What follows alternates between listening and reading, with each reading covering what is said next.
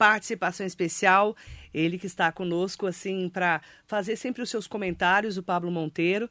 E além de empreendedor, empresário, ele é gestor em políticas públicas. Bom dia, Pablo. Bom dia, Marilei. Bom dia a todos os ouvintes e a todos que estão participando aqui com a gente nesta manhã na Rádio Metropolitana pelas suas redes sociais. Firme e forte. Opa, estamos aí, né? Tentando, buscando sobreviver. Estamos todos, né? Estamos, estamos todos. todos numa fase é, de uma grande preocupação, o Brasil convivendo com os entraves para a retomada econômica e o Brasil também convivendo com esses reflexos na economia da falta de gerência do governo federal e a falta de vacina para podermos ter essa retomada, né, Pablo? Exato. Qual que é a sua análise sobre esse momento que a gente está vivendo? Olha, Marilei, hoje nós vivemos um momento pós-Dia das Mães, né, que era uma data muito esperada pelo comércio, de reabertura comercial, injetou aproximadamente, pelas estimativas, quase 24 bilhões de reais na economia, em uhum. venda de produtos. É, então nós estamos vivendo um momento agora que é um momento de análise, né? de apreensão, de verificar se o Dia das Mães, se reabertura comercial, se a volta às aulas vão impactar diretamente nos casos, no aumento de casos de transmissão de Covid ou não. Nós temos também ali um problema muito sério hoje por parte do governo federal. Marilei colocou bem aqui, nossos ouvintes, que é essa ingerência, ou seja, é essa, esse problema de falta de vacina.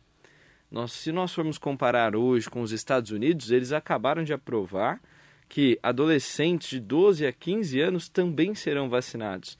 E no Brasil nós temos aí uma disputa, infelizmente, política e ideológica entre o governo federal e a China, que está impossibilitando, segundo o governador Dória, agora de mais de 10 milhões de litros do IFA, que é o agente que faz a vacina Coronavac, que saia essa, essa importação desse produto. Então você tem esse, eh, como eu posso dizer, essa instabilidade. É. E hoje, para todo, todo empresário, para todo comerciante, para todo pequeno empreendedor, o que conta mais é saber para onde a gente vai. Só que nós ainda estamos sem norte, sem rumo por parte dos governos, por conta da estabilidade política, por conta da falta de ação. Ninguém sabe se a pandemia de fato vai conseguir acabar nesse ano com a vacinação, com o avanço da vacinação, ou se ela vai se estender por mais um ano. Então, é um cenário bem preocupante.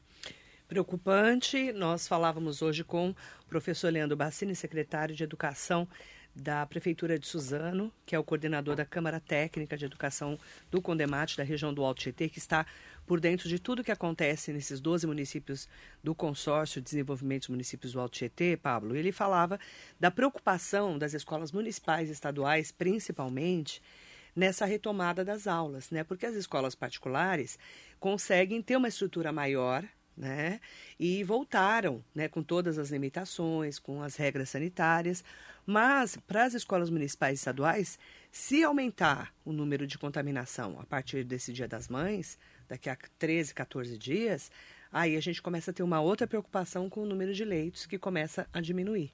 Então tem toda uma logística né, nessa volta às aulas para as escolas municipais e estaduais principalmente. Com certeza, tem uma logística e como um bom defensor que eu sempre fui aqui com você do volta às aulas, da retomada das aulas, e eu sempre eu gosto de, de lembrar aos nossos ouvintes que essa, essa defesa de volta às aulas, para que as escolas possam voltar, tanto as particulares com uma estrutura melhor, como as públicas, que o aluno não tinha acesso à merenda, não tinha acesso à internet em casa, não tinha como estudar, na verdade, estava sendo prejudicado, ela é baseada e foi reforçada no estudo que saiu ontem.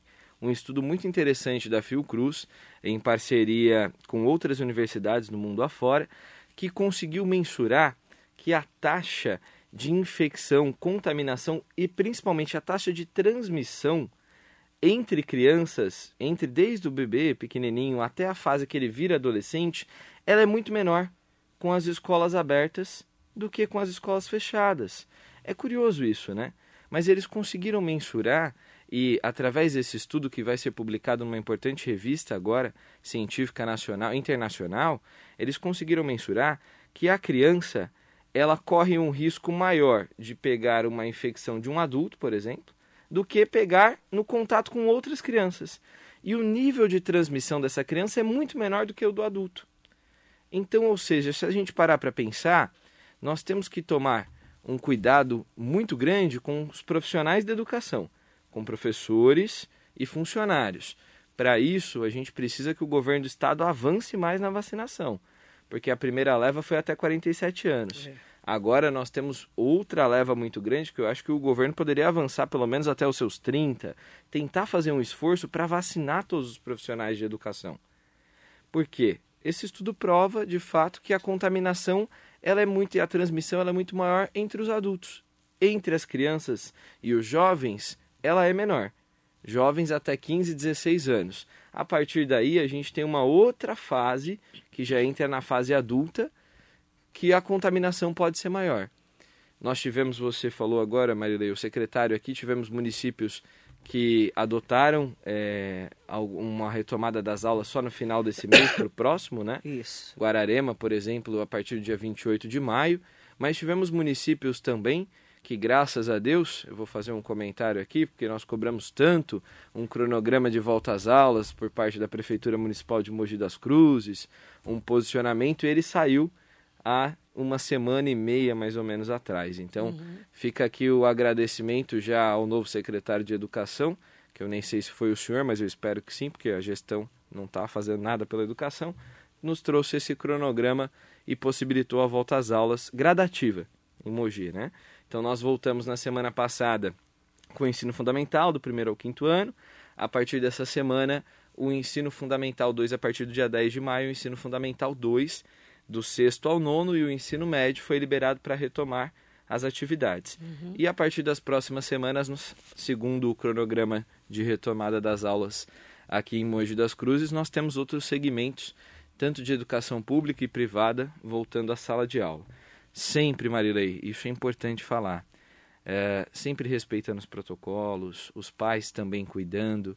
Mas você sabe uma coisa que é muito boa, vou até compartilhar com vocês com o ouvinte. Ontem foi o primeiro dia de aula, oficialmente no colégio, nos meus colégios, né? Eu tenho o Marechal Rondon aqui o Integrado.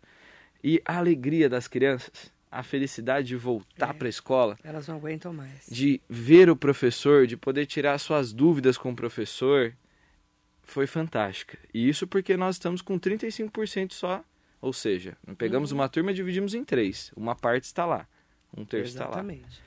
E aí você vê a felicidade dessa criança, né? De estar tá retornando, de voltar para a sala de aula, socializar. É, a gente tem falado das crianças que estão com depressão, estão ansiosas, engordaram muito, muitas engordaram, porque pararam as Sim. atividades, né? Então, é tudo com muita responsabilidade nesse momento. O professor Leandro Bassini falou muito disso. Responsabilidade nessa retomada. Precisa ter, né, Pablo? Com certeza, precisa. É, a nossa grande preocupação é essa, nesse momento de retomada da economia, mas principalmente de retomarmos as aulas e termos essa criança e esse adolescente integrado de novo na comunidade escolar. Para você, como é que está sendo lá nos seus colégios? Como é que você está lidando com isso no dia a dia, né? Você vê que a, a, maioria quer voltar, porque tem mãe que não quer que o filho volte, Sim. né? A volta não é obrigatória, né? Então, o que, que nós fizemos enquanto iniciativa é, privada? Eu tenho certeza que as escolas públicas também estão adotando isso. Nós temos uma pesquisa com os pais, prefere que volte? Se sente, é, se sente confortável com a volta do filho? Ok. Daquele número, então, por exemplo, de 10 alunos, é, 8 optaram por voltar. Desses uhum. oito, nós dividimos aí em três turmas, 35%, e voltamos ao ensino híbrido, uhum. que é aquele ensino do começo do ano, que é o professor está na sala, então ele divide o tempo e a atenção dele com uhum. a turma online, com transmissão ao vivo e com a turma presencial. Claro, isso está exigindo cada vez mais os professores. Então, o professor hoje precisa ficar metade do seu tempo olhando e, e, passando ali uma instrução teórica e a outra metade do tempo passando uma atividade prática para que ele possa conseguir é, organizar e dar atenção para os dois grupos. Uhum. Mas desde ontem o retorno, ah, como eu posso dizer, foi teve uma adesão muito boa. Nós tivemos uma adesão muito boa. De fato, eu sinto que também a reabertura do comércio faz com que o pai que não tenha com quem deixar o seu filho é precise que o filho volte a trabalhar. Uhum. Então a adesão foi boa e agora é assim: analisar, tomar cuidado. É. Todas as escolas, Marilei, as nossas da iniciativa privada e as da rede pública estão orientadas aqui a rastrear possíveis casos de Covid. Então, por exemplo, tem uma professora que passou mal na segunda-feira, a escola já vai rastrear, a escola vai ser informada sobre isso logo que for diagnosticado se for sintoma, se for uma, o que for, né? Porque hoje em dia uma gripezinha pode ser o Covid. É. Os sintomas estão muito bagunçados. Então mesmo. E aí, é, a partir desse rastreamento, desse olhar, dessa atenção, a gente consegue, por exemplo, se de fato essa pessoa foi infectada, a gente consegue fechar aquele grupo daquela turma em casa. Então não vem, vai cada um para casa, vamos acompanhar para ver se vão, se vocês, os alunos ou seus parentes terão sintomas. Hum. É um trabalho minucioso, mas é um trabalho que dá resultado. É, e aí é o cuidado, né, de cada escola, de cada mantenedor. E isso na, na escola particular é diferente, né, Pablo? Não tem jeito. É muito menor a estrutura. Sim, com um número de alunos menor. É. Né? Se nós falamos de uma escola pública hoje, nós falamos de salas de 40 alunos, salas grandes. Muita gente. Grandes, grandes, grandes. Tem escola que tem 2 mil alunos, 3 mil Sim. alunos. É muita gente é para você administrar, né? E aí, quando é escola particular, ela tem mais estrutura para até o dia a dia ali, né? De parar essa aula ou parar essa turma para poder investigar se está tendo algum caso realmente de contaminação. É diferenciado, não tem como a gente falar que não é, e principalmente nesse momento que a gente está preocupado com a tal da terceira onda. Essa é a grande preocupação agora dos especialistas. A gente espera que não aconteça, mas temos que estar atentos, né? Não com tem certeza. como. A gente que está no dia a dia tem que estar atento. Lourdes Fernandes, bom dia. Vereador José Luiz Furtado está aqui com a gente. Um abraço para o vereador. Bom dia, Zé. Renan Oliveira, bom dia para você, Renan. A Bia Silva. Bom dia, Marilei. Meu filho estuda na, na particular aqui em Suzano, na escola particular em Suzano. Voltar às aulas como protocolo de segurança. Foram apenas dois dias de aula, pois dois alunos do colégio testaram positivo. E já parou de novo. Tudo de novo por 14 dias. Sem vacina não terá volta. Segundo a Bia, né, é lá mesmo. em Suzano, num colégio particular. E você vê, né? É, o que a gente está falando muito de estrutura, que é o negacionismo, né, que a gente tem falado tanto do presidente Jair Bolsonaro, de não ter comprado a vacina, que virou CPI em Brasília, isso acabou politizando demais a doença, né, Pablo? Com certeza. Nós estamos há 15 meses com, não sei, agora, agora investigando o negacionismo, a falta de dinheiro talvez para comprar vacina, porque não comprou, não comprou, comprou, não comprou, e agora vai entrar uma CPI do tratoraço, é isso? Isso. agora tem essa também. Uma CPI do, do tratoraço. lá dos tratores. Dos tratores. Os 3 bilhões que ele teria separado para é, poder, poder bancar lá com os deputados. E, e tá um rolo danado essa história agora, né? Falta. O que, que nós podemos dizer? Que falta habilidade política falta jogo de cintura?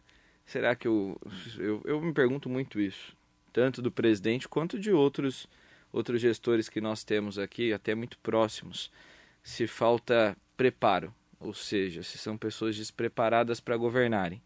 Isso porque não é porque não tem uma experiência, ah, porque já passou por cargo A, B, C, D, E. Não, não é por isso.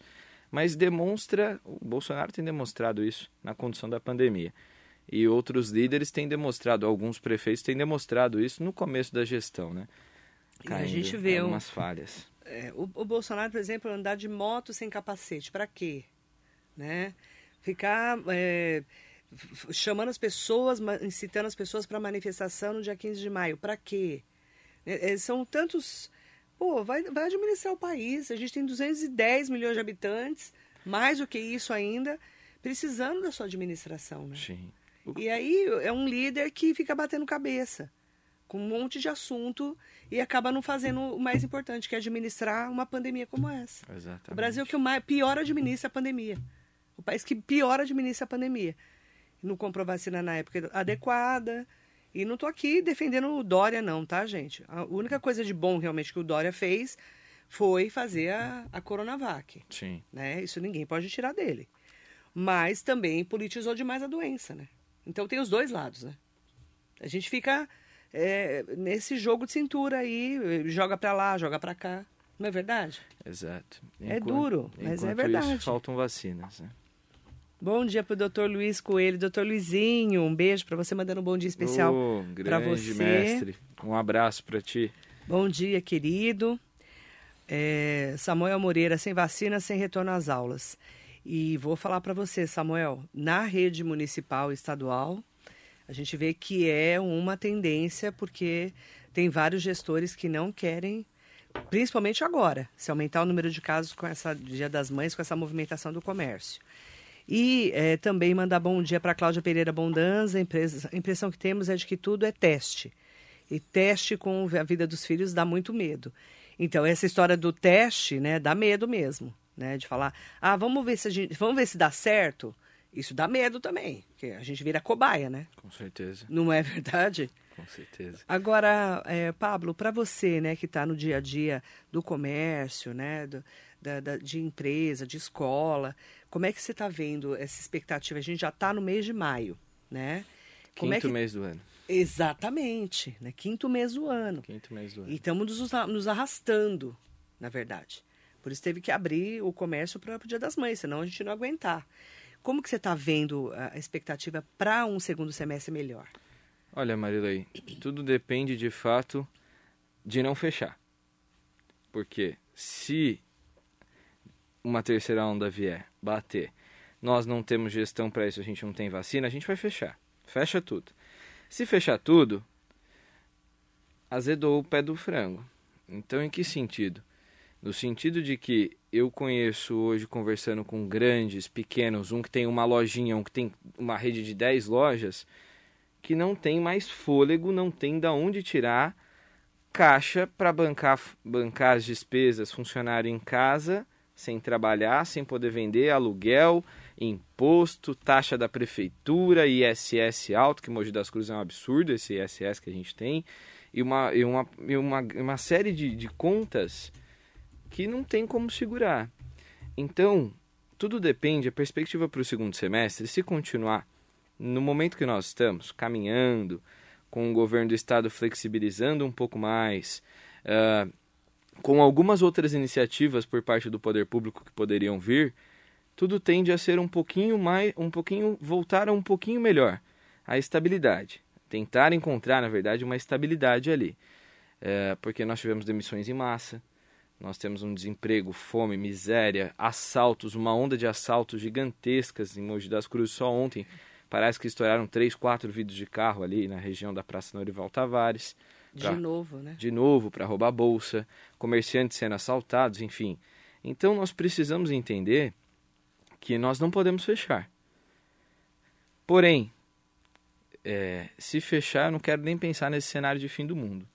Mas se não, eu acho que tudo para o segundo semestre pode ser que caminhe um pouco melhor. Desde que haja um, um acelero de novo na questão da vacinação. Né? Nós precisamos encontrar um caminho para ter mais acesso à vacina.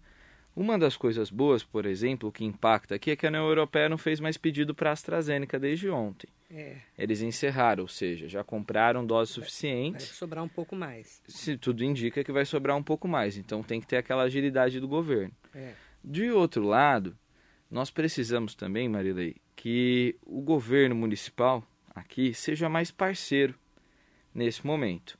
Então, em que sentido? Uh, a, a, Associação Comercial, por meio da FADA, da nossa presidente, tem defendido uma coisa que parece pequena, mas que é muito importante, que é a isenção da taxa de contribuição do comerciante, que é uma taxa que vem anual, que é também que impacta diretamente para o pequenininho. É, é uma taxa que salão de cabeleireiro, que loja de roupa paga. É uma taxa que a gente paga de licença por ah, ser licença comerciante. Municipal. Licença municipal. E, e é renovada todo ano. Todo ano. Todo ano. Então, o prefeito Caio Cunha já fez um aceno pegando o IPTU, não deu isenção, mas jogou as quatro parcelas lá para o final do ano.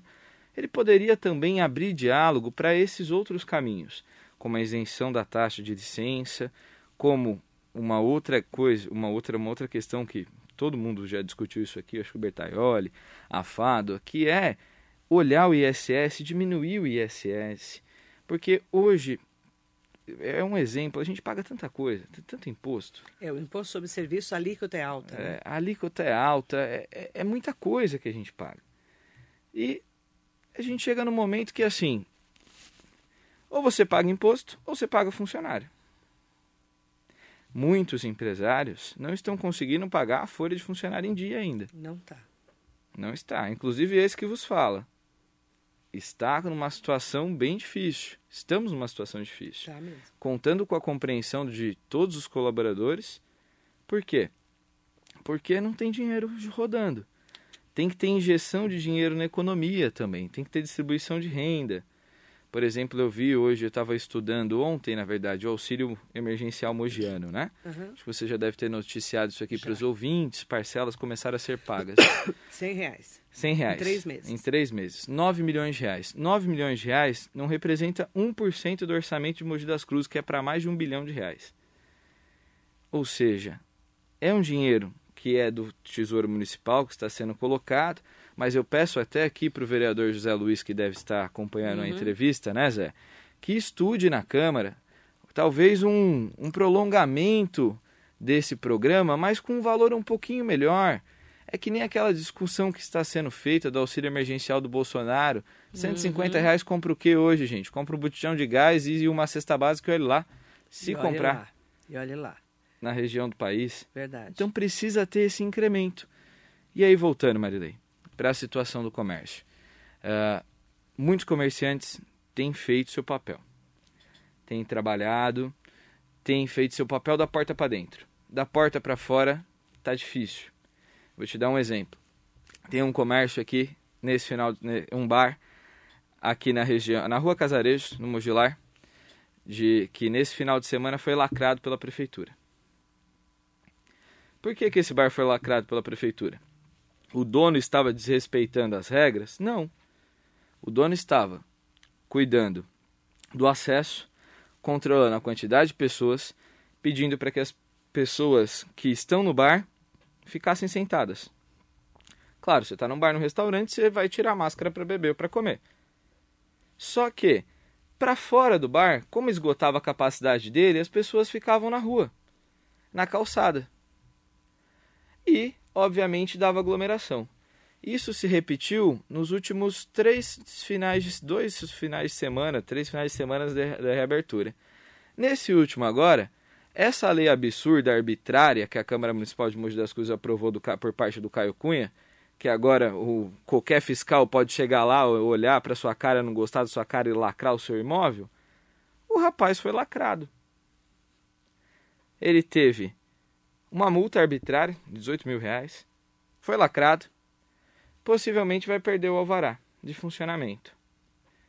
Tá falido. Quebrou. Quebrou. E aí a gente pensa o quê? Quando a gente vê uma posição dessa por parte do poder público? Eu penso que o poder público é inimigo do comerciante em Mogi das Cruzes. De verdade. Eu penso isso. Penso que a gestão do prefeito é inimigo do comerciante. Porque uma coisa é certa, que a Secretaria de Segurança está fazendo certa. Indo lá e fechando o baile de 800 pessoas, um bailão clandestino de 800 pessoas. Isso Certíssimo. Parabéns. Porque esse baile não gera emprego, esse baile é irregular e gera aglomeração. E olha que eu sou dono de casa 800 noturna. pessoas, hein? 800 pessoas. Eu sou dono de casa noturna, eu sei o que eu estou falando. Agora, o errado é ir lacrar um comerciante que estava tentando sobreviver, cumprindo as funções dele. Eu estive lá, Marilei. Não nesse final de semana, no anterior. Eu estive lá e pude presenciar e ver que era sexta-feira, oito e meia da noite, horário que todo mundo quer ir tomar uma geladinha, e ele estava tentando fazer o máximo que ele podia. Só que as pessoas não ajudam. E aí você quer que o cara faça o quê? Jogue água, pegue uma mangueira e ó, shh, das calçadas ao redor? Que situação difícil, hein? Muito E difícil. agora ele tá com 18 mil reais, lacrado. Lacrado e sem poder trabalhar e deve, ou seja, Quebrou, né? então Infelizmente vai quebrar, né? Porque vai, vai. pagar como?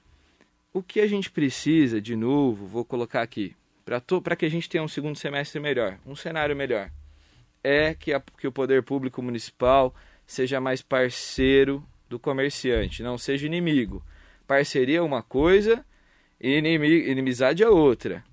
Inimizade é surtar, dar uma de louco, enfim, falar o que quer, mas esquecer que, que tem a responsabilidade de gerenciar isso é muito. não é trivial colocar aqui. O doutor Gustavo Ferreira mandou aqui para mim, até agradecer para ele, é, a Justiça do Trabalho de São Paulo suspendeu o retorno às aulas presenciais dos alunos do ensino técnico das ETECs e das faculdades tecnológicas, as FATECs de São Paulo, que teriam ontem né, o início, a retomada. Uhum. E aí, agora, eliminada a Justiça do Trabalho de São Paulo, suspendendo o retorno às aulas presenciais nas ETECs e nas FATECs também. Então, já mostrando que a gente vai ter é, realmente uma fase, principalmente das escolas estaduais, em que nós vamos ter muito embate judicial, né? Sim, está tendo já, né? O já tá grande, tá tendo. grande doutor Gustavo Ferreira Tatal, vulgo Tatal, uhum. participando aqui. Já tem. Tem professor que não quer voltar, e aí tem os sindicatos que estão entrando contra. Sim. E aí é adaptação, né? São, são algumas. É um momento, é um momento de equilíbrio, de ponderação. Eu quero mandar bom dia para Carla Secara. Ela falou: pagamos impostos para tudo e compra o botijão e a cesta básica não, porque não dá para comprar os dois, é. né? É, mandar bom dia também para Mara Navarini. Bom dia, pa, primo Pablo Monteiro. Minha prima, bom Enquanto dia. lacra os bares centrais. Ela está comentando aqui. As praças dos bairros largadas e as adegas cheias de jovens bebendo e com som alto. Sons altos, né? E o Arsênio José Almeida falou que são 15 mil bares e restaurantes fechados em São Paulo. Imagina o número de empregos, imagina como está a economia de São Paulo e do Brasil. Arsênio, são números assustadores e que nos deixam preocupados, porque é, você fecha bar, fecha restaurante, você fechou a, o botega. Sim. Quantos empregos você fazia lá? Diretos, nove. Diretos, nove. Nove que Nove ficaram famílias desempregados. desempregadas. É. Fora os indiretos. Fora os indiretos. Certo? E você para de girar a economia. Não tem como. Esse bar, por exemplo, quantos funcionários devia ter? Uns cinco? Ah, para mais um pouquinho, deve ter uns dez. Então, ali. tudo bem. Dez é. funcionários vão estar desempregados. Vão estar desempregados. E aí, isso daí, a gente está falando de um, de dois, você imagina milhares, né, Arsênio? Que é a grande preocupação nossa em relação a, a esse bom senso que a gente fala é, da retomada econômica. É, o Afonso Ramos falou: fechar comércios com multa não vai resolver nada. E o pior, Afonso, é que essa pessoa fica endividada, tem que fechar o seu comércio e não vai conseguir, é, vai ter que mandar todo mundo embora e não vai conseguir voltar. E nem vai conseguir o seu sustento porque ela vai ficar endividada. É muito triste, né? E a gente está falando de um. De um. De, né? São vários um. casos. Imagina quantos que a gente não tem. Esse você exemplificou um que eu sabia que tinha acontecido uhum. alguma coisa, né? Mas não sabia exatamente oficialmente o que era. Que tinham lacrado um bar e tal. Mas, por exemplo, é, isso acontece em todos os lugares.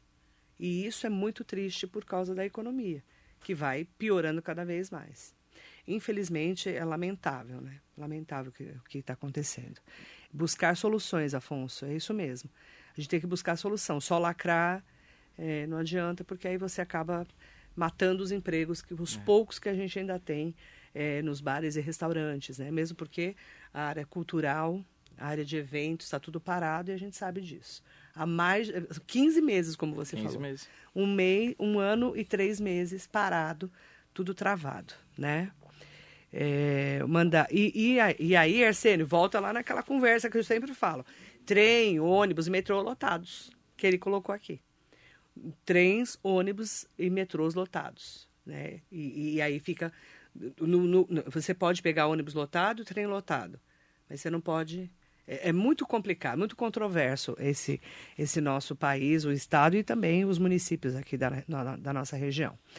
É, e a Carla Secada falou que em Santa Isabel muitos comerciantes quebraram também, que é uma realidade, infelizmente, de, de várias cidades, de praticamente todas as cidades do Brasil, né, Pablo? Sim, se a gente passa nos centros, né? Qual que é a mensagem que você deixa para a gente poder fechar essa entrevista especial de hoje? Claro, né? Mesmo que a gente esteja preocupado com uma terceira onda, a gente também tem que acreditar que esperamos, né? Esperamos que a gente possa é, voltar para a nossa vida, né? É, só fechar aqui, com, antes de fechar, a Lourdes Fernandes, os comerciantes já estão ficando endividados, assim como os transportadores escolares, que também a gente tem falado muito desse assunto aqui. E aí ela pôs assim, ó, porque não paga o ISS, é, agora com a suspensão, mas como não tiver isenção, difícil de ser, se fechar, né? Como, como que vai fechar essa conta? E é verdade, não fecha essa conta, não tem como fechar. E tem uma outra colocação aqui que eu quero até aproveitar para ler. O José Pinheiro Júnior falou que, bom dia, a pai tem médico, podia passar laudo para as mães para ajudar quem não tem convênio vacinar seus filhos portadores da síndrome de Down. José Pinheiro Júnior, eu não estou acompanhando uh, essa parte da PAI e eu vou até levantar essa informação, tá bom? Obrigada pela informação que você me passou. Quais, quais as suas considerações, Pablo? Qual a mensagem que você deixa para gente? Olha, Marilei, nesses 15 meses praticamente de pandemia, tem sido difícil para todo mundo, de uma maneira geral. Eu vejo que nós todos estamos tentando nos equilibrar numa corda bamba assim, principalmente no emocional, no psicológico, para não deixar cair, para não deixar a peteca cair. Muitos já caíram, né? Mas para aquelas pessoas ainda que estão passando, e eu estou falando, estou passando essa mensagem porque eu tenho conversado com muitas pessoas que estão passando um momento difícil, que estão passando um momento difícil psicologicamente, emocionalmente. Eu peço e sugiro que tenham fé, que tenham fé que é só uma fase, que vai passar. Que se acreditarem na existência de Deus, de um ser superior, ou se não acreditarem, acreditem em si.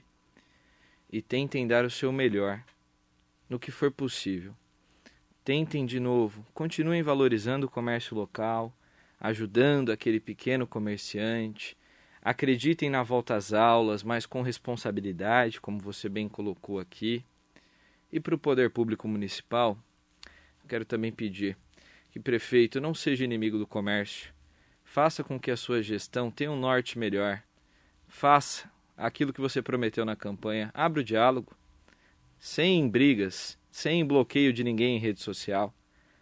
Dialogue, construa. Olha esse exemplo negativo que a gente teve desse comerciante no Mogilar. Olha o exemplo positivo que a gente teve desse baile funk desse pancadão irregular que foi fechado. A balança tem que ser diferente para os dois, não pode ser a mesma. Muito obrigado, Marilei. Obrigado aos nossos ouvintes. Eu que agradeço, Carla Secário, fé, esperança e ter mais humildade, mais empatia para todos nós, né? Para todos nós. Obrigada, Pablo. Bom trabalho para você e muito bom dia para todos nós.